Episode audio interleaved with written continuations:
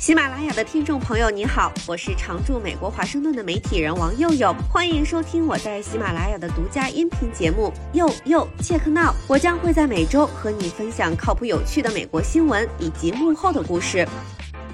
大家好，我是王佑佑。美国中期选举的结束，就是总统大选的开始。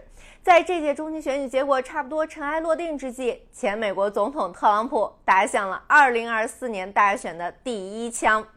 十五号晚九点，海湖庄园，特朗普正式宣布再次参选总统。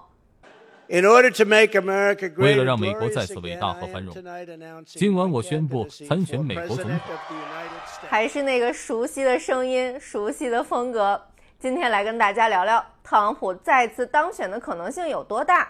最大的障碍是啥？是谁？先说说特朗普宣布参选的这个时间点。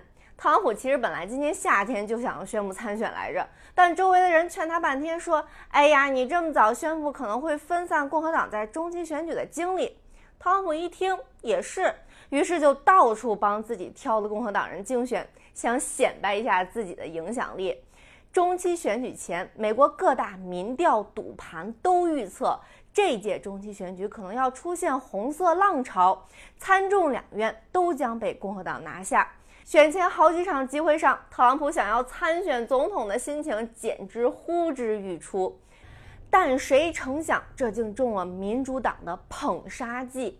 美国媒体最近就披露，民主党在全美各地摇摆选区的共和党初选里，花了好多钱捧特朗普支持的极右翼参选人，比如说买一些竞选广告，突出这些参选人在堕胎、枪支管制上的极右翼强硬立场。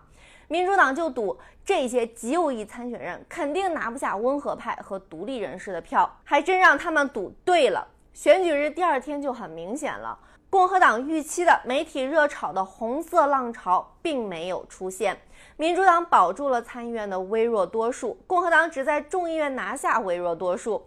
很快，共和党就开始内讧了，对特朗普的支持开始松动。而其实，中期选举前的一项民调就已经发现，三成的共和党人更支持特朗普而不是共和党，低于去年的四成。更支持共和党而不是特朗普的人比例从五成增加到了六成多。所以，现在的共和党已经不是2020年大选前后那个特朗普的党了。本来，特朗普想趁着共和党在中期选举的胜利潮水，顺势红红火火地宣布参选。结果现在共和党忙着甩锅，特朗普是不是这次共和党没有大胜的罪魁祸首啊？接下来会不会是个累赘呢？搞得特朗普恍恍惚惚的骂骂咧咧好几天了。一众共和党政客已经在站队了，说你要不要退居二线做 kingmaker 也行啊。连偏右的新闻集团旗下的《华尔街日报》也在煽风点火了，刚发了个社论：共和党会提名民主党人可以击败的人吗？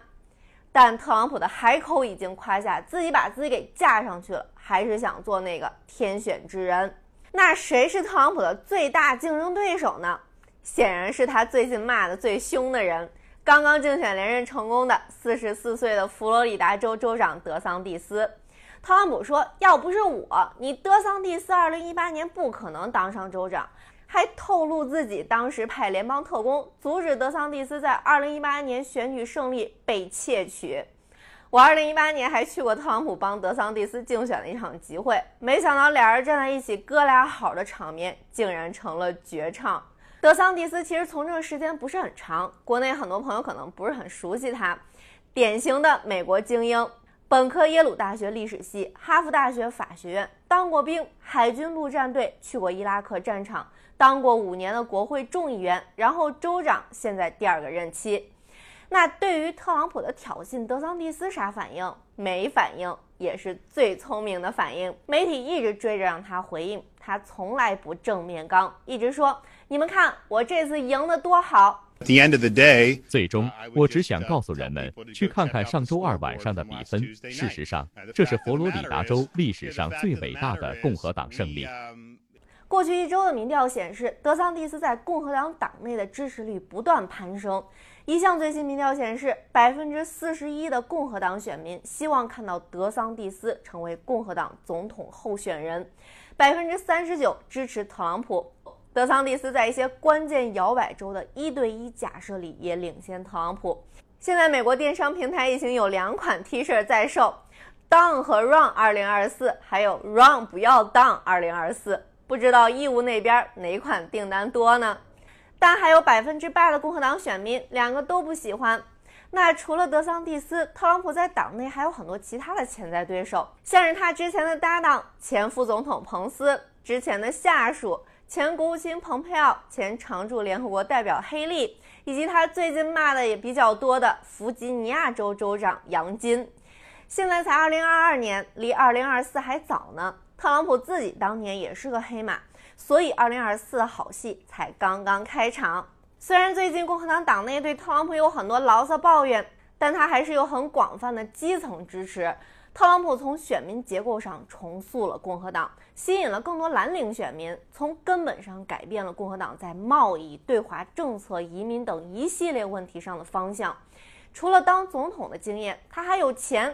不是他自己的钱，是各种渠道筹的钱。截至十月中旬，特朗普的主要政治委员会已经筹到多达七千万美元，这些钱可以转到支持他的超级政治行动委员会，让美国再次伟大有限责任公司里。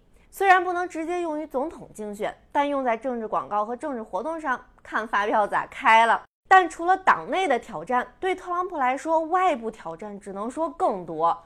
光是这两年的一堆法律纠纷就够他喝好几壶的了，包括对他商业交易的调查，对他参与推翻2020年选举结果的调查，美国司法部对他存放在海湖庄园标记为机密的文件的刑事调查。